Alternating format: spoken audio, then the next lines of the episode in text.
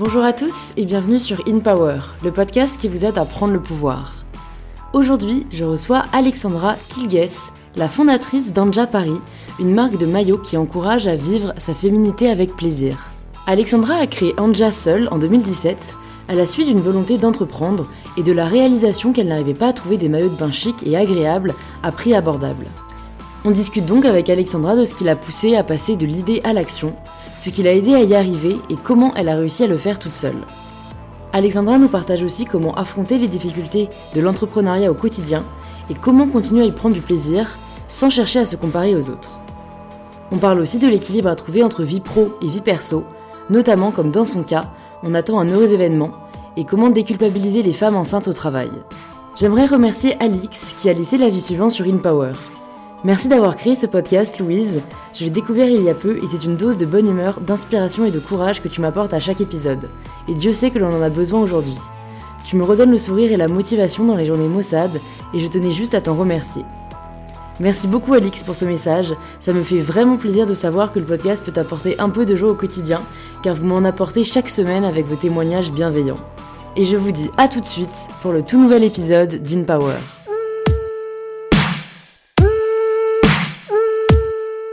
Bonjour Alexandra. Bonjour Louise. Bienvenue sur InPower. Ça me fait très plaisir de te recevoir aujourd'hui.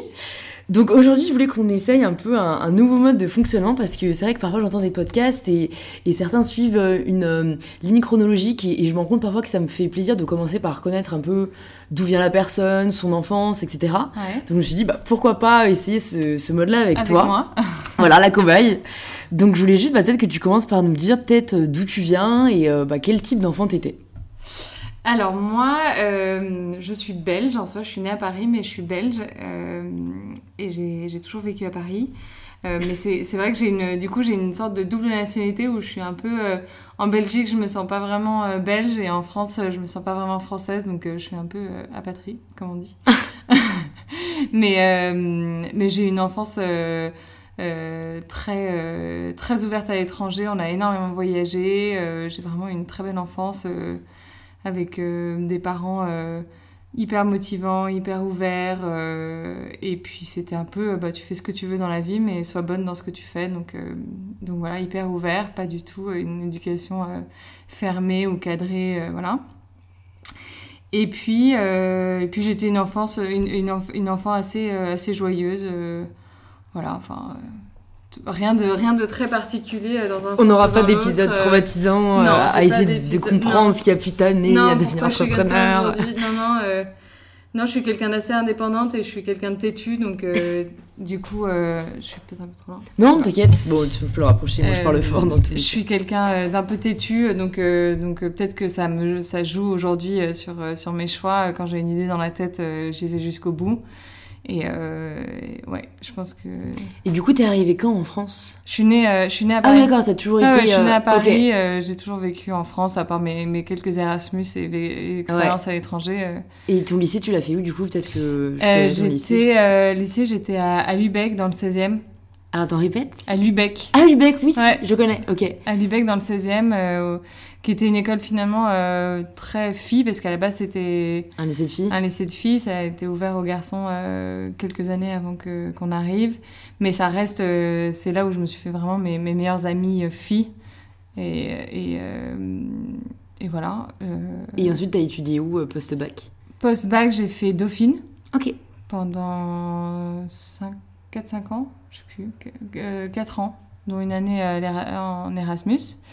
Et après, j'ai fait l'IFM parce qu'en fait, j'avais un parcours hyper euh, généraliste avec Dauphine. J'ai fait du JAD, éco. Euh, ouais. Ouais, un, master en, master en marketing et j'ai adoré le marketing. On était avec euh, une de mes meilleures amies et on, était, on avait plein de projets à deux. On a monté l'application Mythique avant qu'elle existe. Non Et on a écrit la relation 2.0 avant tout le monde. Ouais, de repérage et tout. Et en fait, on avait écrit à Mythique. De repérage dans la rue les gens nous regardaient quand on présentait le projet en mode mais vous êtes malade on peut repérer les gens qui sont sur Mythique dans la rue, c'est trop glauque. Bah, finalement, on a, monté Tinder avant, avant Tinder. Et euh, on a écrit à Mythique et ils nous ont dit euh, envoyez-nous votre projet, ça nous intéresse. Et on s'est dit non, mais attends, ils vont nous prendre l'idée et, euh, et, on va pas être payé, c'est mort et tout. Donc, du coup, on leur a pas envoyé. les erreurs du début où c'est clair, on aurait fait pour en parler, c'est ça. Et puis, euh, et, euh, on, a fait aussi un projet pour Auchan. Et là, c'était vraiment. euh, ça nous a pris un an et c'était un concours en fait intra-dauphine. Puis après, c'était un concours régional et national et on représentait l'Auchan de, de Vélizy. Il y avait une grosse problématique et du coup, on gagnait à chaque fois jusqu'à jusqu'à jusqu'à la nationale où en fait, on était que deux parce qu'on était dans une équipe avec des Erasmus qui, qui n'en branlaient pas une. Et du coup, euh, du coup, le prof a dit bon, continuez à deux, euh, vous présenterez qu'à deux. Et on était face à des équipes où ils étaient sept, euh, hyper euh, hyper structurés et tout. Nous, on connaissait le discours l'une de l'autre par cœur. on était trop motivés et on est arrivé quatrième. Et, et à chaque fois dans mes entretiens, avant de, de me lancer dans l'entrepreneuriat, quand on me demandait quel était mon plus gros échec, je disais ça. je disais ça. D'avoir eu la médaille en chocolat. Exactement, genre t'es arrivé jusque là mais t'as rien gagné. Donc j'étais hyper triste. Et au moment où je suis arrivée sur, euh, pour, pour le prix de- du quatrième, ma pote elle me dit pleure pas, pleure pas, pleure pas. Ça nous a forte. pris un an, sois forte, pleure pas, pleure pas. Et j'avoue que c'est ça a été un- le premier projet dans lequel je me suis plongée euh, à fond euh, du début jusqu'à la fin. Et puis c'est surtout un projet où bah, tu as une idée au début et puis tu, tu creuses, tu creuses, tu creuses, tu, tu l'améliores, tu discutes. euh, Hmm. Ça devient ça a ton premier bébé d'un côté, Ouais, quoi. honnêtement, Ouais. ça a été un très gros, un très dur. gros projet. Et du coup, ma pote est partie en grande conso. Moi, non, mais, euh, mais voilà, j'ai fait l'IFM parce que je voulais avoir un côté un peu mode, créa et tout, parce que j'étais très euh, matheuse, euh, analyse, euh, marketing, et je voulais avoir voilà, une, une connaissance un peu plus mode. Et du coup, j'ai fait un an d'IFM et là, de nouveau, des projets géniaux mélangés avec le master de créa, le master de, de design et tout. Donc vraiment euh, hyper formateur, des intervenants incroyables, euh, de Pierre euh, euh, voilà. Enfin, honn- honnêtement, euh, une très très belle année avec beaucoup beaucoup de projets de nouveau. Et puis on avait, euh, à la fin de l'année, on devait s'associer à une marque du, du pôle créa et lui faire tout son business plan et son et euh, sa structure financière, son marketing et tout pour qu'elle puisse elle lancer sa marque à la fin de la de la promo quoi. Soit celle qui aide, mais qui ne fait rien. Voilà, c'est ça. non, mais du coup, euh, c'est vrai que les créas, euh, on a beau dire le, le partenariat manager créatif, c'est vrai que les créas, ils ont aucune idée de, de la rentabilité, des coûts et tout, et nous, on leur apportait un peu ça. Ouais, c'est vrai que tu vois, moi, je, autant je déteste mettre les, enfin, étiqueter les gens, et c'est quelque chose contre lequel je me bats beaucoup. Autant c'est vrai qu'en parlant à pas mal d'entrepreneurs, on distingue quand même des profils assez euh, Ah bah complètement. distincts. Enfin, vraiment ceux qui ont la fibre business et la fibre, euh, Chiffres. quoi, voilà, chiffre et très drivé par euh, ça, les s'invente résultats. pas, hein. Et la- la- le profil très euh, créa, imagination. Ouais. euh, c'est vrai que ouais, moi je suis plutôt le deuxième du coup. Ouais, ouais, mais, non, mais, les- mais, mais bon, c'est vrai que, bah, en fait, du coup, là, il y a deux choix. C'est soit on se forme à l'un et à l'autre, bah, un peu ce que tu as fait du coup avec les FM, Ouais, ou soit on trouve quelqu'un complémentaire de nous. euh, complètement. mais, mais ce qui est difficile, tu vois, parce que c'est deux mondes assez différents. Et moi, pour euh, avoir travaillé avec des personnes de Ah, l'autre bah, des- profil, tu vois, il y a, parfois c'est pas le même Ah bah, langage. c'est pas le même langage. faut vraiment trouver la. Ce qu'on dit, hein, ce qu'on dit, c'est que les, les partenariats et les, et les, euh, les associations, c'est pire qu'un mariage. Enfin, c'est. Hmm. Tu passes plus de temps avec la personne qu'avec la personne avec qui tu vis. partages vraiment ta vie, Tu quoi. partages vraiment H24 et puis tu partages l'argent. Tu, enfin, c'est, Ouais, c'est- ouais. Tu t'associes pas comme ça. Quoi. Moi, ça- on en parlera un peu, mais ça a été. euh, je, me- je vais m'associer, je vais m'associer. Et en fait, tu réalises que c'est pas, tu claques pas des doigts comme ça pour C'est t'associer. sûr, quoi. mais moi c'est vrai que c'est- j'ai des surprises quand j'ai découvert un peu le monde de l'entrepreneuriat, à quel point il y avait des associés, parce que je pense que c'est aussi du fait de mon enfance, mon éducation et tout, euh, j'ai été très indépendante.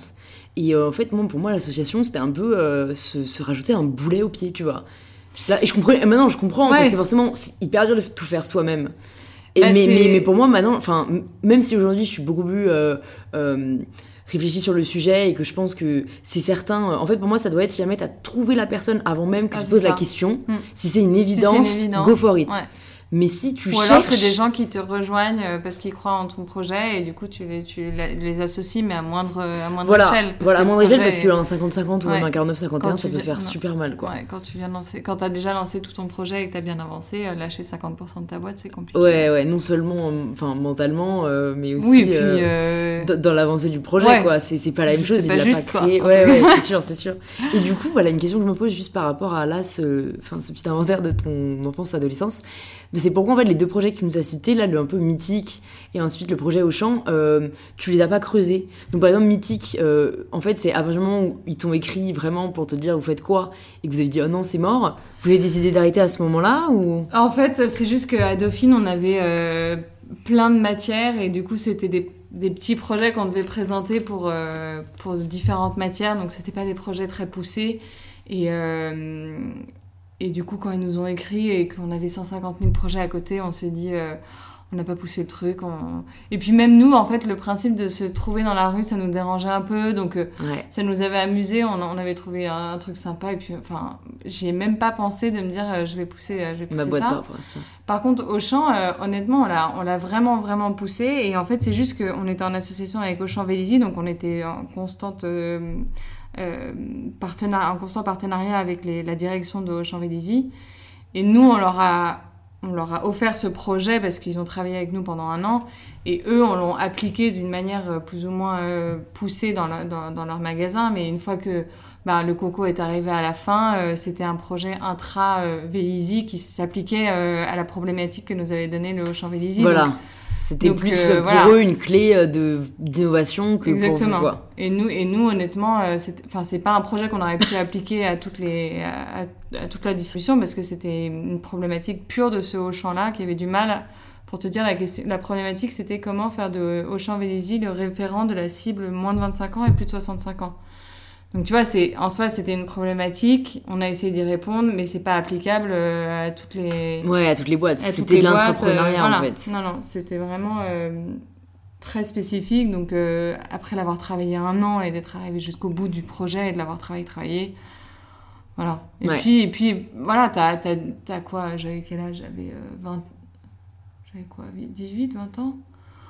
Enfin, tu, c'est- on n'était pas encore dans cette période de, euh, d'entrepreneuriat en France où... euh, C'est vrai que ça fait que quelques au années. tout hein. début, quoi. Et, et un de mes copains euh, de, de l'époque de Dauphine a lancé Bobby's et c'était mais le tout premier, quoi. Enfin, c'était hyper rare de lancer sa boîte, donc tu- je me suis même pas posé la question, quoi. J'ai continué, j'avais fait tous mes stages dans les cosmétiques, ça me plaisait, c'était féminin, c'était pas trop... pas trop chichi, c'était hyper chiffré parce qu'une concurrence de dingue et du coup euh, ça me plaisait et boum je, je suis allée dans le tunnel des cosmétiques Ouais, quoi. parce que j'allais dire justement, du coup, après euh, ce projet au champ, qu'est-ce qui a fait que tu n'as pas continué l'entrepreneuriat et que tu t'es plutôt orienté vers, euh, je sais pas par quelle boîte t'as commencé, mais Bah, je sais du que coup, au champ, j'ai d'abord fait, j'ai euh, j'ai fait l'IFM Ouais, et il y avait une spécialité cosmétique et de nouveau là, on avait un projet L'Oréal, on devait réinventer Loulou de Cacharel pendant un an, trop sympa. euh, on est aussi arrivé en finale, euh, voilà. Mais à chaque fois, c'est des projets très spécifiques, mais voilà, on te pousse un peu à, aller chercher euh, plus loin et, à, trouver des idées. Donc, on te plante un peu la fibre entrepreneuriale sans, vraiment la développer.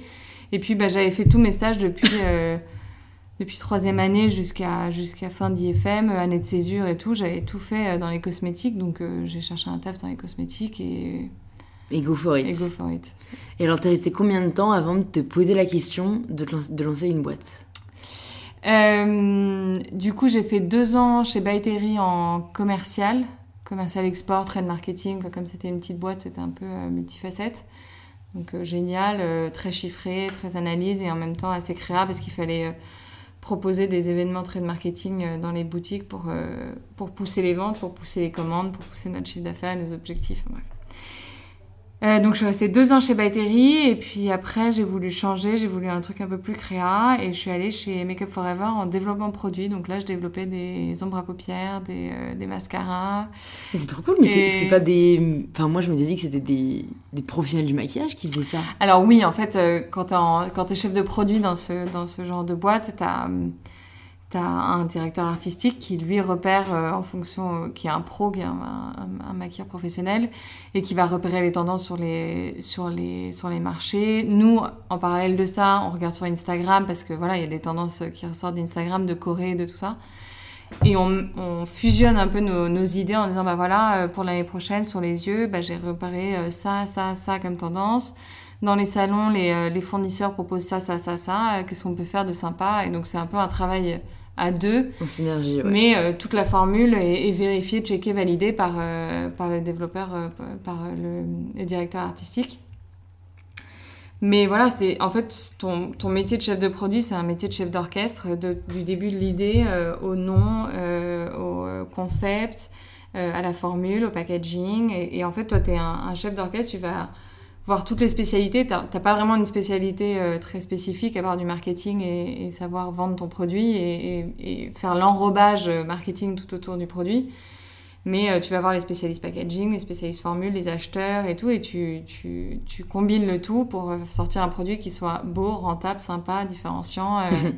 pas trop demandé, quoi. ouais, produit parfait, quoi. et, et, du coup, à partir de quand T'en as entre guillemets eu marre de ça? Est-ce que t'en as eu marre de ça? Non, j'en ai pas eu marre. En fait, c'était plus t'avais envie de faire autre chose? J'étais titillée par, euh, par l'entrepreneuriat. Mon, mon mari euh, est, avocat euh, pour, pour les PME, start-up en fusion-acquisition, en levée de fonds, en création de boîtes, session, de, session de boîtes et tout. Et on, faisait, on était entouré en fait d'entrepreneurs. Et un soir, j'ai eu un dîner et, et le mec parlait de sa boîte avec une telle passion. Enfin, c'était vraiment et je suis sortie de là, j'ai dit, euh, il s'appelle Mathieu, euh, mon mari, j'ai dit à Mathieu, euh, bah, ça me tente pas mal quand même, j'aimerais bien trouver une idée, je sais pas quoi faire. Vraiment, mais les maillots, c'était pas non plus ma passion absolue, c'est juste que j'avais envie de monter quelque chose et je me suis dit, bon bah, on n'a pas d'emprunt, on n'a pas d'enfants, on est jeune, je me dis, autant se lancer maintenant, pas de contraintes, si ça marche, tant mieux, si ça marche pas, voilà. Et puis il y a assez longtemps, euh, quand j'avais fait un échange euh, à New York, euh, j'avais un ami qui m'avait dit un jour si tu veux lancer ta boîte, parce qu'il lançait plein plein de boîtes, cherche pas midi à 14h, essaye de trouver quelque chose qui te manque, parce que si ça te manque, ça manque forcément à quelqu'un d'autre. Et en fait, je me suis posé cette question en me disant bah, qu'est-ce qui me manque Pas que les maillots soient, soient un manque profond, mais mais je me suis dit, voilà, chaque année, moi, j'ai du mal à trouver un maillot de bain qui me plaise, que la personne à côté n'ait pas, qui soit pas trop cher, qui soit bien coupé, qui ait une qualité sympa, qui soit élégant. Euh. Puis j'ai commencé à regarder un peu les marques qu'il y avait, à faire mon étude marketing comme une bonne marketeuse, avec les positionnements prix, machin et tout. J'imagine l'axe. Ouais, exactement. exactement. Je me suis dit, tiens, là, il y a quand même un petit, un petit marché, là, je vais regarder. Et puis, ça, c'était donc du coup un an après que je sois arrivée chez Makeup Forever, donc ça faisait trois ans que je bossais. Et donc c'était en avril 2016, et puis, euh, et puis euh, le temps que je lance, bah, ça m'a pris un an. Donc vraiment, en fait, c'est qu'à partir du moment où tu as eu ce titillement, ouais. c'est pas une main morte, quoi. Tu t'es dit, euh, ouais, là, vraiment, bah, j'ai envie de voir. ouais. Après, voilà, ça, c'est, je travaillais encore, c'était, c'était en sous-marin. Euh, je trouvais un nom, ça m'amusait, je gribouillais un petit logo et puis je débarquais dans les salons, euh, je ne savais pas du tout où j'allais, ce que je faisais et tout. J'ai fait une carte de visite sur Print, euh, enfin sur, comment ça s'appelle. Vista Print. Ok, ouais, je vois. Horrible, mais horrible. J'arrivais avec ces cartes de visite parce que j'avais une pote qui me disait tu peux pas arriver sans carte de visite, ça fait pas pro. Mais bon, vu la gueule de ma carte de visite, franchement, Autant donner son numéro, quoi. non, mais voilà, et puis, puis tu te débrouilles en fait ce que je fais souvent comme comparaison, c'est euh, tu penses que tu vas sauter d'un énorme plongeon et puis de fil en aiguille, tu te retrouves que bah, tu as déjà un doigt de pied dans l'eau parce que tu as, avancé doucement, euh, tu as trouvé ton fournisseur après euh, des mois de recherche, lui, ton, ton usine, elle te trouve des fournisseurs en fonction des tissus que tu veux, donc elle te facilite la vie. Ma mère est sculpteur, donc donc elle m'a appris à dessiner très jeune, donc, euh, j'ai dessiné moi-même mes maillots. Voilà, après j'ai un profil, moi, grâce à mes, à mes expériences et à ma vie et à mon, parcours euh, universitaire et professionnel, hyper euh, couteau suisse. J'ai aucune spécialité, je suis pas une pro de la finance, je suis pas une pro du stylisme, je suis pas... Mais j'ai des facettes qui font qu'aujourd'hui, je me débrouille seule, enfin maintenant avec Pauline, mais je, voilà, j'arrive je, comprends les chiffres, je sais dessiner et euh, j'ai fait euh, suffisamment de, boulot dans la couleur et, et, dans le marketing pour euh, savoir vendre un produit. Voilà. Après, si je dois me développer, bah, je vais embaucher des gens spécifiques dans chaque métier, mais aujourd'hui, vu le niveau de ma boîte, pour l'instant, je m'en sors. Ouais, ok, je vois. Mais du coup, c'est vrai que on se dit bon, un an, en fait, c'est relativement court quand on y pense pour passer de 0 à 1. Ah, Donc quand tu dis un an, c'est qu'au bout d'un an, ça, ça y est, t'avais ton premier maillot. Et eh ben au bout d'un an, j'ai en fait j'ai eu l'idée en avril 2016 et j'ai lancé en avril 2017 sur Ulule. Donc entre temps, Donc dans les mains, tu avais ton premier maillot, quoi. Et alors, qu'est-ce qui a été le plus dur, tu penses, peut-être pour les personnes qui nous écoutent et, et qui souhaitent démystifier l'entrepreneuriat ou qui souhaitent se lancer et qui ont un peu peur des obstacles? Toi, quelle est peut-être la plus grosse difficulté que tu as eu euh, à, faire en fait? Moi, euh, vu que c'est pas du tout mon, métier et que c'était pas du tout euh, ma spécificité, c'était de trouver des, usines et des, fournisseurs. J'imagine. Parce que quand tu veux lancer une marque de service ou tout ça, bon bah c'est ta, ta, propre capacité, puis c'est les équipes avec qui t'es, et puis tu lances une plateforme de service, tu t'entoures bien, mais avoir un produit pur, c'est le sourcing. Pour moi, c'est là, là, on va demain à Première Vision tu te retrouves dans un hangar, mais immense, avec 150 000 personnes. Des gens, si tu si t'as pas une marque qui est connue, ils te regardent même pas. Euh, t'es qui toi? Tu vas m'acheter 3 mètres de tissu, enfin ça m'intéresse pas, donc ils, te parlent, ils te parlent à peine. Et puis des fournisseurs, ils sont, ils sont cachés en fait, c'est, hyper secret. Euh, J'ai eu au tout début euh, une personne qui m'a envoyé un mail pour me dire bonjour, voilà, je voudrais monter une marque de maillot de bain, j'aurais aimé avoir votre usine. Bah non, enfin c'est un peu euh, ton secret de, fabrication, tu vois, euh, ton usine, euh, tes partenaires, c'est quand même... c'est ce qui fait la spécificité de ton produit, au-delà de, ton marketing, c'est quand même la base de ton produit, c'est secret, tu, tu, tu révèles pas ça. Ouais, ouais. Mais, mais du coup, ça fait très... en fait, c'est on ne sait jamais par où commencer quoi. Est-ce que t'as, on cherche sur Google Est-ce qu'on ouvre un bottin euh, On bah, appelle les gens tapé, bah, Tu tapes sur Google et tu tapes fournisseur et en fait tu arrives sur un site qui s'appelle Europage et là tu as envie de te pendre ah parce, que, tu tombes sur des trucs où tu vois, tu vois des usines, des manufactures de... Euh, ça passe du maillot de bain à la chaussure, tu te dis oh là là mais enfin... Euh, donc tu envoies une trentaine de mails et puis il y en a qui te répondent, il y en a qui te répondent pas. Et puis en entonnoir, bah, je suis tombée sur, euh, sur celle-là. Ouais, et je crois que toi c'est produit au Portugal si je ne me trompe pas. Exactement. En fait j'ai remarqué que c'était le cas de beaucoup beaucoup de marques, que ce soit de vêtements ou de lingerie ou de maillots. Euh, en fait, le rapport qualité-prix, c'est le plus intéressant, quoi. Ouais, t'as pas beaucoup de possibilités. Aujourd'hui, t'as as la Pologne qui se développe pas mal euh, parce que c'est de la bonne main-d'œuvre et, et, ça reste encore pas trop cher. Euh, après, tu as, tout ce qui est Maroc, Tunisie, Turquie. Moi, je me sentais pas en tant que seule euh, associée euh, d'aller toute seule en Turquie négocier mes, mes tissus et mes, mes usines. Après, c'est un choix personnel, mais je me suis dit, je, voilà, je, je me sentais pas de le faire. Tu as la Chine qui aujourd'hui a une très mauvaise image, mais qui a une main-d'œuvre qui est, qui est plutôt compétente, mm. qui, si tu sélectionnes bien tes usines, elles, sont, elles peuvent être pas mal. il y a un gros mouvement euh, made in France. Après, il faut assumer les marges. Euh, ça coûte plus cher. C'est peut-être une super main-d'œuvre, mais c'est très. Euh, ça te fait beaucoup de pubs, beaucoup de presse d'être du made in France. Mais bon, sur le long terme, est-ce que tu arrives à faire vivre ta boîte avec tous les frais que tu as Parce que quand tu as une marque de prêt-à-porter, tu avances énormément de trésorerie. Tu as de l'argent qui rentre, mais tu as énormément qui sort. donc, donc c'est des choix après business le Portugal, c'est vrai qu'aujourd'hui, beaucoup, beaucoup euh, de marques font ça au Portugal parce que c'est proche. En une heure, euh, tu es à Porto ou euh, enfin une heure et demie, tu es à Lisbonne. Et puis, et puis tu communiques en anglais, il y en a qui parlent français, c'est simple, c'est une bonne main-d'œuvre, c'est proche, c'est c'est Union Européenne, t'as pas de transport, t'as pas de frais de douane, t'as pas de. Tu vois, il y a plein de trucs. C'est plus simple. Enfin, pas de transport, on se comprend, mais t'as pas de frais de mm. douane, t'as pas. Voilà. Le Maroc, c'est, je connais plein de marques de maillots de bain qui font faire ça en Tunisie et Maroc. Tu te rajoutes les frais de douane, euh, c'est moins facile d'accès, mais bon, ils parlent français. tu vois, il ouais, il y a des avantages et des inconvénients dans les deux. Partout, ouais. Il faut vraiment choisir en fonction de là où toi t'es à l'aise et ce que tu trouves, hein, parce que finalement. Ouais, euh, ouais, ouais. Ça n'a pas l'air si facile que ça, d'après ce que vraiment, euh, Et donc, une fois que tu avais ton fournisseur, ensuite, en fait, c'est vous vous mettez d'accord sur le premier modèle que vous voulez lancer. Ben, moi, j'avais fait des dessins parce que au départ, j'avais, je m'étais dit, bon, bah, je vais peut-être externaliser, je vais faire appel à une modéliste pour que mes maillots soient vraiment nickel et tout. Et puis, j'ai tapé sur LinkedIn, modéliste. Euh, je suis allée à la rencontre de freelance modélistes et qui m'ont demandé un budget qui était beaucoup trop élevé pour au tout début de ma boîte. J'avais pas forcément beaucoup d'argent. Et puis, je me suis dit, bon, bah, système D, je vais me débrouiller toute seule. Mm. Et comme j'ai un coup de crayon, parce que j'ai fait quand même beaucoup, beaucoup de, d'années de de, peinture, dessin et tout, euh, mon usine les a compris. les premiers protos étaient pas top top, euh, mais j'étais trop contente. Enfin, quand je les revois aujourd'hui, je pense que je pleurerais, mais euh, J'aurais dû pleurer, mais honnêtement, sur le moment, j'étais vraiment mais Bah, en fait, tellement le, ouais, contente. le fait de voir un embryon. Bah ça y est, vie, ça tu prend vois, forme quoi. ouais. Honnêtement, quand j'ai cliqué sur le bouton envoyer pour, elle me demandait est-ce qu'on lance les protos, est-ce qu'on y va, go et tout, et j'étais encore chez Makeup. euh, et j'ai appuyé sur le bouton et j'ai eu des larmes aux yeux en me disant bah, je suis arrivée jusque là toute seule, je lance mon premier proto euh, de mes petites mains et de, Ouais. de mon petit ordinateur quoi. Ouais. Donc, euh, Là, c'est vrai que c'était solo, quoi.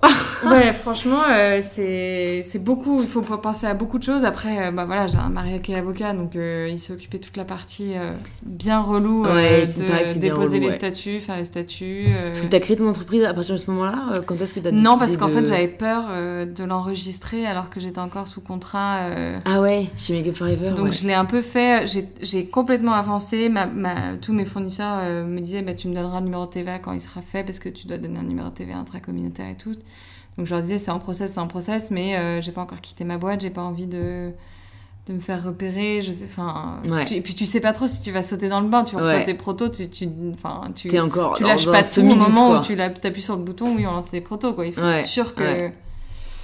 Et, euh, et du coup, je l'ai- j'ai annoncé à, ma, à Make Up Forever euh, en janvier que je voulais partir et on a construit la société en février. Ok. Voilà. Et à partir de là, t'avais quoi? T'avais déjà donc eu les plusieurs. Enfin, t'avais refait des prototypes? J'avais refait les prototypes, ils étaient quasiment dev, j'avais choisi mes couleurs, j'avais préparé mon shooting et en fait j'avais lancé la collection avant Ulule. Parce que si t'attends la... Enfin moi j'ai lancé Ulule en avril, si j'attendais la fin d'Ulule pour pouvoir commander les tissus, puis après faire la prod, puis après machin, les gens je recevaient leur octobre, maillot euh, six Voilà. mois après, ouais, Voilà. je comprends. Donc du coup, j'avais pris le risque de d'évaluer les fait. quantités et Ouais. de me dire bon bah voilà, les minimums de quantité c'est ça. Je me dis qu'il va y avoir potentiellement plus de 36, 38, machin. Ouais. Je l'avais fait Ah un ouais. peu euh, Au un nez. petit bonheur, un petit bonheur la chance quoi. T'avais des amis ou pas qui étaient dans le milieu de la mode, euh, de l'entrepreneuriat? Euh, j'avais un couple de copains qui étaient euh, qui avaient lancé une marque de, de sacs, mais globalement, j'avais pas. Si j'avais une, une amie qui a lancé Soit Paris, qui m'a qui m'a vachement aidée et qui m'a vachement poussée à faire Ulule. Elle m'a dit franchement, euh, et c'est le meilleur conseil qu'on m'a donné, fais Ulule. C'est vrai que c'est pratique. Alors pour ceux qui connaissent pas cette plateforme, si je me trompe pas, en gros tu proposes tes produits un peu en service à la vente et, et- et les gens s'ils croient en ton projet, ils décident de commander Exactement. ton produit ou pas. Exactement. En fait, tu te fixes un objectif et tu vends ton produit en amont, en précommande. Et puis, si ça marche, si tu atteins 100% de ton objectif, euh, les gens sont débités et tu lances ta prod. Enfin, tu fais ce que tu veux, mais euh, l'argent est à toi. Si tu n'atteins pas ton objectif, les gens sont remboursés. Donc, le but est que euh, dès les 2-3 premiers jours, ta cagnotte, elle soit vraiment très, très, euh, très, très proche de 100% parce que c'est comme un resto vide et un resto plein, tu vois. euh, Ouais. les- Ça donne envie. Ça donne envie. Voilà. Donc. euh, Et toi, t'avais prévu une stratégie pour euh, essayer d'avoir une cagnotte pleine rapidement ou... Ben, t'essaies d'évaluer un, un montant. En fait, dé- t'as deux façons euh, sur Ulule de, de, de le faire. Soit tu mets un montant euh, financier, soit tu mets un- une des quantités. Le problème du montant financier, c'est que euh, une fois qu'il est atteint, les gens se disent bon bah c'est bon, elle a eu 10 000 balles, euh, elle n'a Ouais. pas besoin de plus, tu vois, ça Ouais. peut pas exploser. Alors que quand tu mets euh, 100 maillots et que tu arrives à 200 maillots, tu- les gens euh, se disent euh, En fait, moi aussi j'en veux bien. un.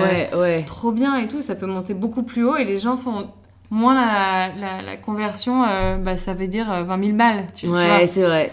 Ah, Donc- c'est intéressant la donc, psychologie, euh, comment elle ouais. entre en, en jeu aussi. Après, euh, l'avantage du 10 000 euros, c'est que les gens peuvent foutre 5 euros euh, juste s'ils ont envie de t'aider. Tandis que quand tu Ouais. mets en quantité de produits, bah, c'est un maillot ou 90 rien, balles ton quoi. maillot et puis tu, Ouais. tu l'achètes ou tu l'achètes pas. quoi.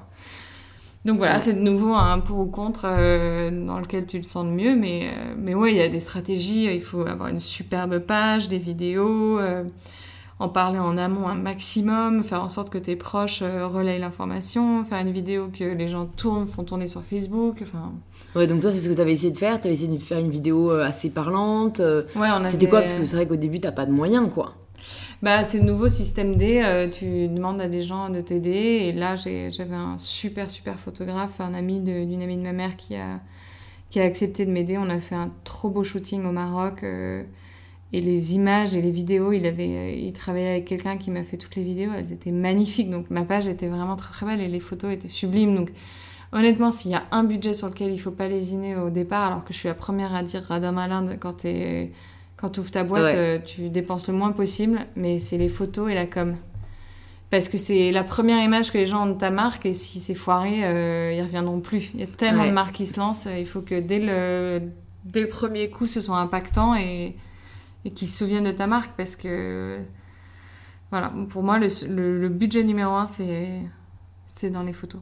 Et alors avec le recul, là, aujourd'hui, euh, qu'est-ce que peut-être t'aurais aimé savoir ou faire différemment durant peut-être cette première année vraiment de préconception euh, pour, pour essayer de donner des conseils aux personnes qui se lancent? Euh, Qu'est-ce que j'aurais aimé faire différemment? Pff, Je suis un peu. euh, moi, j'ai un peu une philosophie bah, si tu te plantes, au moins t'apprends. Donc, euh, j'ai pas l'impression de. J'aurais peut-être dû commencer mon Instagram encore plus tôt, euh, à faire appel à une agence de presse un peu plus tôt, parce que j'y suis allée à la- de nouveau à la débrouillardise, ça envoie ton, ton DP euh, comme une bouteille à la mer, et puis il y en a qui Ah ouais, c'est vrai, ça c'est un truc auquel je pense pas parce que bah, c'est vrai que moi pour être sur les réseaux sociaux, euh, j'ai pas. Ouais, mais en fait, tu prends. C'est plutôt les gens qui te contactent et pour moi une agence de presse, je savais même pas que ça existait vraiment encore. Mais en Bah, fait, c'est- si, bah, en fait- enfin en gros c'est euh, avoir une agence de presse que tu embauches entre guillemets pour que pour avoir des parutions presse. Pour avoir des parutions presse et aussi pour. euh, parce qu'il y a beaucoup de, de- de boîtes de presse qui bossent avec, bossent avec des, des influenceuses et des, des blogueuses et tout. Donc en fait, il faut en trouver une qui, qui a chopé ce, ce créneau-là de- d'être bien, bien connue dans le, dans le réseau influenceuse et, blogueuse. Bah pour le coup maintenant c'est des agences euh, de marketing d'influence carrément. Enfin moi pour le coup je connais ces agences là, Oui, mais, mais. je connaissais, enfin pour moi c'est un peu différent des agences de presse, mais peut-être que je me trompe. Hein. Non, non, mais il y en a qui spécialisent plus ou moins dans des choses. Moi, je, moi, je sais qu'aujourd'hui, j'en ai une qui fait les deux et qui connaît, euh, qui connaît plein de- de- d'influenceuses euh, top et on bosse super bien ensemble. Mais euh, mais il y a énormément de clientes. Après, ça dépend aussi de ton produit. Moi, de nouveau, j'ai un produit qui est très élégant, très, euh, très euh, fin et facile à porter pour toutes les générations. Donc, je vais aussi cibler des femmes de 50 ans, 60 ans, les mères de mes copines qui portent mes maillots. Donc la presse, je suis pas juste euh, du, du 25, euh, pas 35 juste du quoi. Instagram quoi. Non. non, et j'ai beaucoup, beaucoup de clientes euh, qui me disent Ah, je vous ai repéré dans le Madame Figaro, je vous avais vu dans le Vogue. euh, Ah ouais donc en fait ça l'intérêt d'avoir Ça une me- agence de presse c'est que eux vont te permettre d'être dans ces magazines. Ouais. Et c'est payant j'imagine parce que pour être dans L'agence Vogue, de presse? ben ouais enfin le fait de paraître dans Vogue en fait. Non, In the end. tu payes pas tes parutions. Ce que tu payes dans Vogue, c'est les pubs comme les grandes marques font, mais tes, tes parutions, c'est tes journalistes, c'est les journalistes qui choisissent ta marque et qui font un édito, qui font un truc. D'accord là on parle des articles ouais. On parle des articles, des euh, les listes de mes envies à la fin que tout le monde regarde, des trucs comme ça. Ou euh, les looks, euh, le look plage, euh, bah t'as euh, un maillot, t'as un truc. euh. Mais non, tu payes ton agence de presse, mais tu payes pas les parutions. D'accord. Bon, à savoir Ouais. que ça existe encore et que ça marche quand même Ouais, ça marche vachement. bien. Ouais, Après, même euh, toutes catégories confondues en soi, parce que beaucoup de jeunes lisent encore euh, Vogue ou Bah, Glamour dès que je ou pars, Elle, dès que je pars en week-end, euh, j'achète le L. Ouais, moi c'est marrant, en fait, quoi. tu vois, bah, en fait c'est vraiment marrant parce que à la base je suis une amoureuse des mots, enfin des pages Ouais. et tout, enfin je lisais un livre par jour quand j'étais petite et tout, et c'est vrai que, alors là j'ai j'ai repris la lecture depuis pas mal de temps parce que, en fait je sais pas, je sais pas si toi aussi t'as déjà dit ça, mais j'étais tombée dans le j'ai plus le temps de lire. Ouais. Et en fait, euh, récemment, là, je me suis rendu compte que. euh, Enfin, c'est pas été une relation d'un coup, mais la vie est trop courte, tu sais, pour pas faire ce que t'aimes. Ah ouais, J'adore lire, ben je vais trouver Tu le temps de lire, Ouais, tu ouais, vois. non, c'est ça. Donc j'ai repris euh, vachement la lecture avant d'aller dormir. Mais c'est vrai que les magazines. c'est tellement bien de s'endormir Mais sur on un est d'accord, mais en plus, je... non, mais tu sais que je, je dors juste beaucoup Le mieux rêve. avant, quoi. Mais bien sûr. Je remarque quand je ne dors pas et genre je vais straight from the ordinateur dans mon lit, je mets genre une heure à m'endormir. Bah, t'as Alors que mon livre, est, ah, mais ouais, qui est réveillé, quoi. Alors mon livre, il est déjà, il m'emmène, tu vois, il m'emmène dans mon rêve. Moi, tous les soirs, je lis. Ouais, bah, je suis contente de pas savoir que je suis la seule. Ouais. Et, euh, et par contre, que les, les journaux, c'est genre mon petit réflexe de quand je voyage. C'est-à-dire quand je vais prendre le train, je vais aller au relais avant. Mais bien sûr Non, mais c'est une évidence. Mais du coup, c'est pour ça que, que moi, je pense que c'est encore important, la presse papier, parce que en fait, ça te donne du cachet. Tu vois, t'es passé dans le Vogue, t'es passé Ouais. dans le Grazia, t'es passé dans le Glamour. Bah Ouais. voilà, tu, tu commences à avoir Ouais. une marque établie. Surtout qu'il y a des gens qui chassent un peu ce genre de, Mais bien de sûr. marques comme ça. Donc, euh, Bien sûr, il y a plein de gens qui te repèrent dans, dans ce genre de magazine. euh, voilà. Donc euh, voilà, il y a, il y a- après des grosses erreurs. euh, pff, En soi, même pas des grosses erreurs, mais tu sais, peut-être juste là, euh, si t'avais des conseils à donner à ceux qui se lancent pour leur première année, et Bah, de tu vas prioriser certaines choses ou pas, tu vois. Bah, ça dépend le temps que tu as. Après, moi, je sais que un an, j'ai trouvé ça que c'était beaucoup pour, pour faire finalement au début d'une marque, t'as pas besoin de grand chose. Tu as besoin d'un logo, un nom, euh, des, Un fournisseur, des statuts et un hein. fournisseur. Ouais. Après, euh, c'est de, un peu de la débrouillardise de comment tu veux mettre en avant ton Instagram. C'est plutôt des. En fait, c'est un peu la lune de miel du- de l'entrepreneuriat, je trouve, la première année. Ouais. Là, je commence à rentrer dans les problématiques, comment je vais me financer, qui j'embauche, euh, des trucs beaucoup plus lourds, beaucoup plus euh, où est-ce que je vais, terre, où, est-ce que la marque va, où est-ce que j'ai envie de la développer, comment je la développe et tout. C'est plus euh, ouh là là, mes commandes, euh, mes commandes augmentent sur Ulule, euh, on fait des, euh, des, be- des belles photos et on fait des pop-up et tout va bien dans le meilleur des mondes. Ouais, je vois ce que tu veux dire. Et est-ce que du coup, tu prends toujours autant de plaisir? Parce que moi, pour avoir fait un programme entrepreneurial à Berkeley, euh, ça m'a un peu dégoûté euh, du monde pur et dur de l'entrepreneuriat parce que j'avais pas l'impression que les gens étaient très épanouis et que c'était un peu euh, du bourrinage. problèmes. Bah ouais, que des problèmes et qu'en fait, vraiment un truc qui m'a super interpellée, c'est que les entrepreneurs, je me dis, c'est pas leur journée quoi. C'est qu'à la fin, quand t'es entrepreneur et que t'as des, en- enfin, des employés et tout, tu choisis pas de quoi demain sera fait, entre guillemets. Tu dois affronter les problèmes qu'il y a ce jour-là et tu fais plus vraiment ce que t'aimes. Bah, moi, je, moi, je suis toujours euh, hyper heureuse. Et, après, c'est juste que t'évolues, quoi. Et tu, tu t'as plus les mêmes problématiques, tu vois les choses différemment. Ça dépend de ton caractère. Est-ce que t'aimes juste les créations de boîtes et l'excitation d'aller chercher des infos, d'aller rencontrer des gens et tout Ou est-ce que t'aimes bien aussi euh, construire l'avenir et essayer de. Il faut être hyper positif parce que c'est vrai que. Bah, tu vois, là, typiquement, euh, plus ta commande, plus t'as de retours. Fondamentalement, euh, donc on reçoit plus de, retours parce que les tailles vont pas, mais ça reste proportionnel. j'ai un très, très faible taux de retour comparé au milieu. Et du coup, euh, on avait euh, comparé au tout début, euh, on a beaucoup plus de mails de retour, mais du coup, ça, ça a tendance à te plomber. Ah alors ouais. qu'en soi, c'est juste proportionnel au nombre de commandes que, Que tu tu fais, que ouais. envoies. Donc, il faut, en fait, c'est juste. est-ce que tu arrives à positiver et te dire en fait ce qui est en train d'arriver c'est énorme, je suis en train de développer ma boîte, elle est en train de grandir, elle commence à, à devenir grosse, elle va être dans tel et tel magasin, elle est, quelles sont les, les- les stratégies, ça, ça dépend de ce que t'aimes toi faire, voir à trois ans où est-ce que j'ai envie d'être, euh, c'est clairement un métier complètement différent, puis tu commences à embaucher, à embaucher donc c'est du management. Ouais, Euh, faut aimer le challenge en fait. faut aimer, ouais, faut aimer euh, se, se, se, se faire bousculer et se, et se remettre en question et dire bah, comment je peux faire pour aller, pour aller encore plus loin, quoi. Et... Parce qu'au début, oui, c'est, pour moi, c'est la période facile. La première année, c'est Les deux premières facile. années, on va dire, c'est. Ouais. Ouais. Et Là, je suis vraiment en mode, j'ai besoin d'aide. euh, est-ce que je fais des levées? Est-ce que je fais des, est-ce que j'emprunte? Euh, Où est-ce que je vais chercher de l'argent? Où est-ce que, est-ce que j'en cherche? Est-ce que j'arrive à me débrouiller toute seule? Est-ce que, Ouais. enfin, Après, ton mari, s'il est avocat dans les PME et tout, il doit Ah se non, mais bien un peu, sûr. non, mais- dans non, mais ça, c'est évident. Mais après, c'est un choix hyper personnel en termes de business. Est-ce que j'ai envie de rester à 100% ou est-ce que j'ai envie de, Ouais, grave. de me diluer? Parce que si je me dilue aujourd'hui, ma boîte, elle vaut pas non plus euh, 5 millions. euh, donc, euh, si je demande 500 000, euh, bah, je lâche une grosse partie Ouais. de ma boîte. Donc, c'est déjà de combien j'ai besoin? Tu vois, essayer d'évaluer, comme on discutait avant qu'on enregistre euh, des plans à 3 ans, ça nous aide Ouais. aussi à évaluer de combien d'argent je vais avoir besoin pour aller là où j'ai envie d'aller. quoi. Ouais, ouais. Parce que c'est pas juste, non mais je vais demander 200 000 euros, ça va m'aider euh, pendant tant d'années. Non, c'est voilà où je vais aller, voilà ce que je vais devoir dépenser, qui je vais devoir embaucher, moi il va falloir que je commence à me payer, comment je vais faire et tout. Et puis, bah, tu te fais un, un, un projet à quelques, quelques années et tu te dis, bah voilà, j'ai besoin de temps pour, euh, pour aller aussi loin. Ouais. Mais clairement, c'est un autre métier. Et en fait, moi, ce qui m'amuse, c'est que ça évolue. Tu vois, ça, ça change et, et c'est ça qui est intéressant, c'est que tu changes tous les jours, tu, tu, tu changes de métier et tu ne fais pas la même chose euh, chaque ça jour. c'est quoi. clair. Ça c'est clair que si on veut un peu de diversité dans ces Ah bah, journées, euh, on c'est a clair. trouvé les dieux qu'il faut.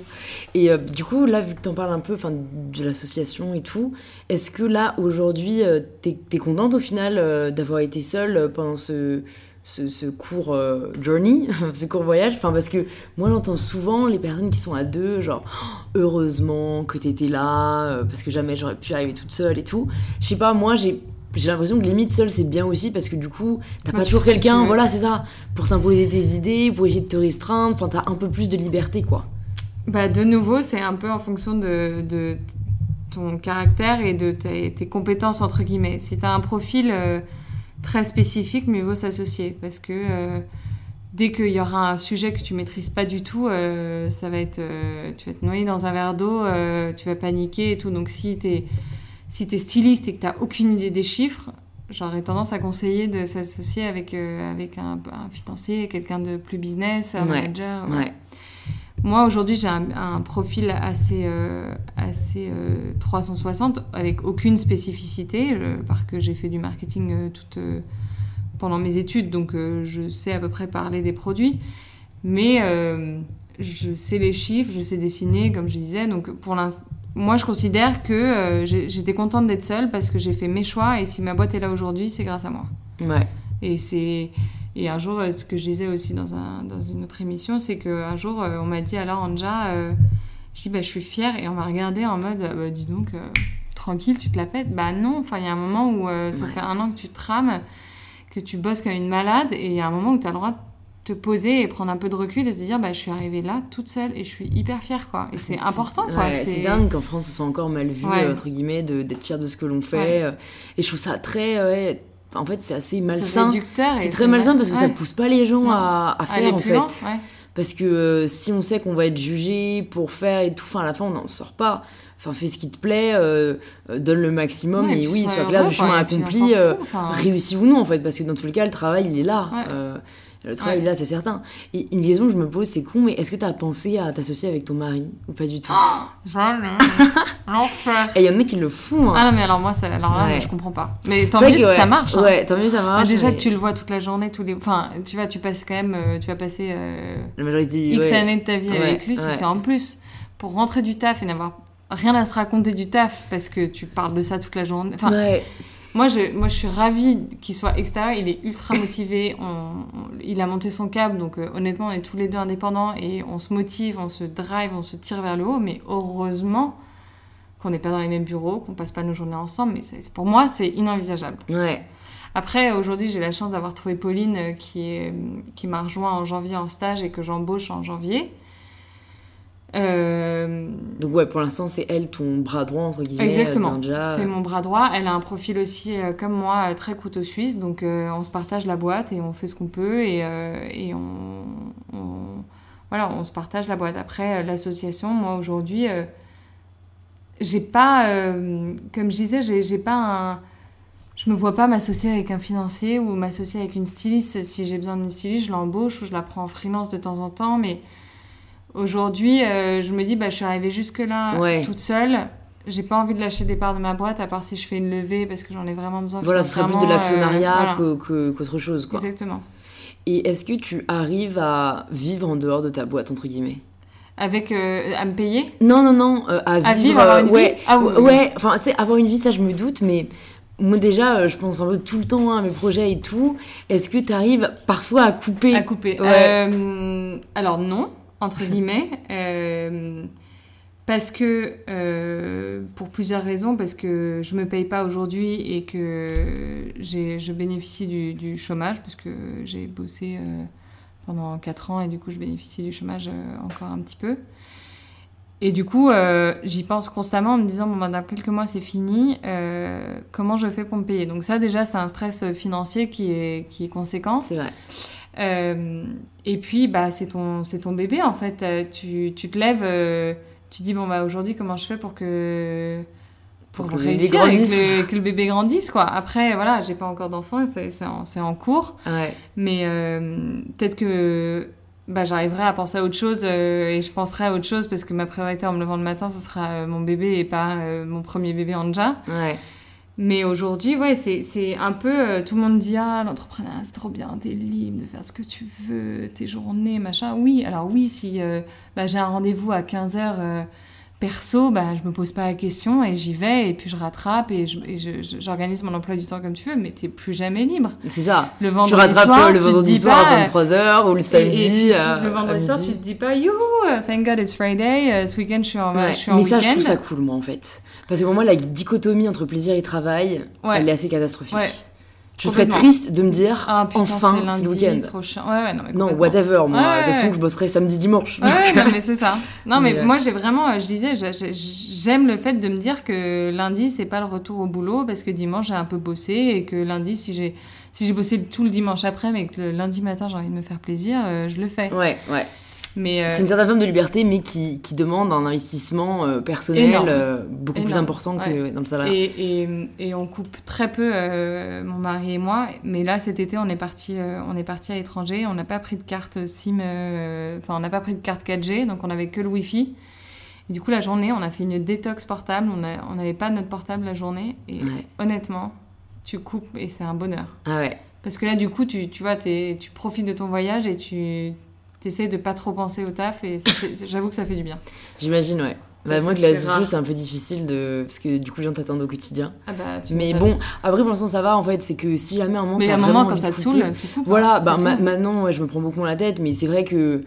Euh, Après, quand on aime ce qu'on fait, on ressent moins le besoin. C'est plutôt même toi, à mon avis, tu t'es rendu compte que ça avait fait du, du bien, mais tu, enfin, je sais pas si vraiment t'étais Ah, arrivé je à un me suis- moment non, en non, mode, je suis pas du tout- il faut en absolument mode que je fasse une détox, non. tu vois. euh, Non, mais on s'est dit au moment on va en acheter une, on n'en a pas acheté, puis au bout de 2-3 jours, on s'est dit bon, ça fait quand même du bien. euh, on voit nos mails le soir, le matin, on répond. euh, et puis en fait, de fil en aiguille, à un moment, on s'est dit bon, attends, on n'a pas de GPS, c'est complètement débile, on n'a pas de carte 4G, on va en acheter une. Il y avait du monde dans la boutique, et on s'est dit franchement, euh, on peut se débrouiller. euh, à l'ancienne. Ouais, franchement, Avec euh, une carte. et, et du coup, on est reparti et, et- et on, on l'a jamais acheté. Et avec du recul, Ouais. on s'est dit, bah, ça, nous a, ça nous a fait du bien. Vous étiez où? On était aux US. Enfin, en Ok. soi, c'était pas, on n'était pas au Oui, c'était pas en mode le dépaysement. Non. euh, Mais on avait le euh, wifi. le- Bah, le- c'était des paysements euh, de dingue au niveau euh, paysage la journée, mais voilà, le matin et le soir, on avait nos, nos Ouais. mails. euh. Et vous, vous étiez pas là un peu à chercher la wifi ou pas? Parce que moi je me demande si je serais pas là un peu à, à essayer de trouver les points wifi. Bah, quand, quand on arrive dans les restos, on le demande. Ouais, ouais. Parce que euh, t'as envie d'envoyer des messages à tes parents pour dire que tout va bien, t'as envie de regarder sur Insta, t'as envie de... c'est ça, on voilà. toujours le petit vieil qui Bien est là. sûr. euh, ouais, ouais. Et puis tu regardes si t'as des mails importants, sachant qu'en août, il se, il se passe quand même pas grand-chose C'est vrai, ouais, professionnellement parlant. Et du coup, maintenant que tu, tu l'as vite fait dit, mais que tu attends un deuxième bébé, enfin Oui, un premier au sens propre, est-ce que quand même ça, a changé quand même les choses ou pas euh, Ou pour l'instant, c'est assez abstrait pour toi euh? J'ai hum, les trois premiers mois, moi j'ai pas. Tout le monde me dit alors tu les as vécu comment tes trois premiers mois? Parce qu'on dit toujours que la grossesse les trois premiers mois c'est compliqué. Euh, j'étais, moi le seul symptôme que j'ai eu c'était j'étais hyper fatiguée et comme je suis une hyperactive, ça m'a déprimée. Donc je broyais un peu du noir et j'avoue que j'ai fait un peu un rejet en mode euh, j'ai plus envie d'aller sur Instagram, je suis fatiguée. Et puis en même temps ça m'énervait d'être fatiguée donc j'étais vraiment euh, pas bien en me Comme disant. t'avais plus de euh, contrôle, quoi. Ouais, je, je...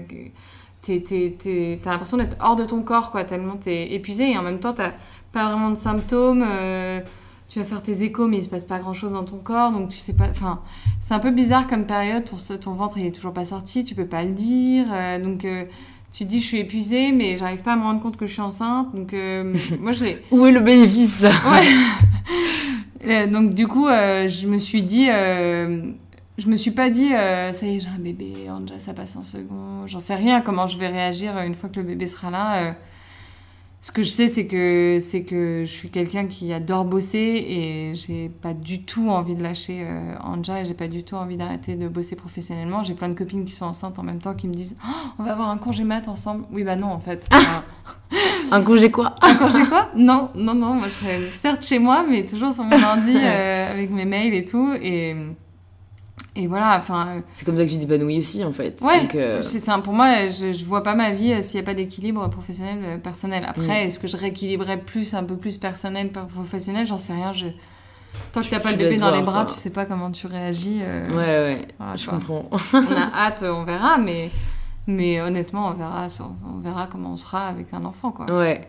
Et du coup, là, c'est quoi un peu tes prochaines idées, euh, on va dire, dans les, bah, les quelques années à venir, si jamais t'as bossé un peu sur le, sur le dossier pour euh, Anja? Euh, me développer beaucoup plus commercial- commercialement parlant euh, à l'étranger parce qu'en France j'ai envie de rester un maximum en direct pour euh, parce que c'est mine de rien on va être très transparent c'est là où tu te fais de l'argent donc c'est en direct c'est là où tu te fais le plus de marge quand t'as pas les marges de magasin ou autre En direct, tu veux dire en pop-up? Oui en pop-up ou sur mon en- site Ah d'accord, donc ok, parce que pour moi le direct c'était justement pas la vente en ligne. Donc si en si, fait si direct euh, marque euh, client. D'accord, donc soit Tu passer par un des... intermédiaire euh, ouais. de magasins, tout ça. Donc je me dis, tant qu'à faire, quitte à avoir des magasins, autant les avoir à l'étranger. Donc pousser énormément à l'étranger. Essayer de développer la marque en termes de produits, peut-être. Mais de nouveau, là pour l'instant, je suis un peu bloquée. Je suis pas styliste, je suis... on n'est que deux. euh, On ne peut pas envisager d'avoir euh, beaucoup de produits, une Ouais. gamme euh, complète de Ouais. beachwear. euh, donc, euh, Mais à terme tu embaucher. voudrais être une gamme complète de beachwear. J'ai envie de rester sur le, sur, euh, sur le, le beach parce que, parce que Anja est connue pour les maillots et qu'il plaise en tant que maillot et que pour l'instant je me vois pas devenir une marque de lingerie. Enfin, j'ai pas, j'ai pas une idée qui ferait que ma lingerie euh, serait euh, plus intéressante qu'une autre. quoi. Ouais, ouais, tu veux rester dans ton domaine d'expertise Ouais. pour l'instant. Et de du coup, il y a plein de produits à faire autour de, de, de la plage. Et en plus, c'est un marché qui marche super bien. euh, les gens partent tout le temps en vacances au soleil. Donc, euh, non, mais c'est vrai, toute Putain, c'est dingue, on s'en rend pas compte. Enfin, moi, euh, j'aimerais bien partir à chaque vacances au soleil, mais. Non, mais tu vois, en décembre, euh, il y a plein de gens qui partent plus euh, à la montagne. Qui Carrément, au soleil, ça, par contre, c'est vrai. de- Du- de la temps, de la grisaille grisaille qui partent. ouais. Février, les gens partent en décalé, les vacances de Pâques, enfin, les week-ends de trois jours. Ouais. voilà. Il y a juste Et en plus, c'est vrai que comme il y a l'attente, un peu, on, on commande toujours un peu les maillots avant, euh, dans l'optique de. Ouais. Bon, écoute, j'ai une dernière question pour toi, du coup, euh, qui est la question signature du podcast. Ouais. C'est quoi pour toi prendre le pouvoir de sa vie? Euh, D'être heureuse dans ce que tu fais. Droit au but, Voilà. simple, clair, droit au Quel que soit hein, ton pouvoir, hein, quel que soit, si tu es heureuse euh, en étant avec ton enfant, si tu es heureuse en étant directrice d'une grosse boîte, si tu es heureuse en étant entrepreneur. entrepreneur, c'est pas la clé du succès et la clé du bonheur. hein. Chacun fait ce qu'il veut et chacun a euh, ses propres ambitions et sa propre euh, vision de la vie. Et c'est juste d'être heureuse dans ce que tu fais et de l'assumer. Voilà, et trouver où est-ce qui te correspond Ce à toi, te- en fait. ouais, quoi. ce qui te plaît vraiment, quoi. Super, bah merci Voilà. beaucoup Alexandra d'être venue sur. Empower. Bon, pour les personnes qui sont super curieuses là de découvrir un peu tes maillots, on les redirige euh, où Euh, Sur l'Instagram d'Anja peut-être sur ouais, le sur site euh, Anja Paris sur Instagram ou sur le site euh, www.anja-du6paris.com. Ok, bah, j'ajouterai dans les notes du podcast pour Super. pouvoir y aller directement. À bientôt À Alexandra bientôt Merci beaucoup de vous être joint à nous pour cette conversation avec Alexandra. Si elle vous a plu ou si vous connaissez quelqu'un que cet épisode pourrait intéresser, vous pouvez le partager autour de vous ou sur les réseaux sociaux et vous abonner au podcast car c'est ce qui le soutient le plus. Un grand merci à vous et je vous dis à la semaine prochaine pour un tout nouvel épisode d'InPower.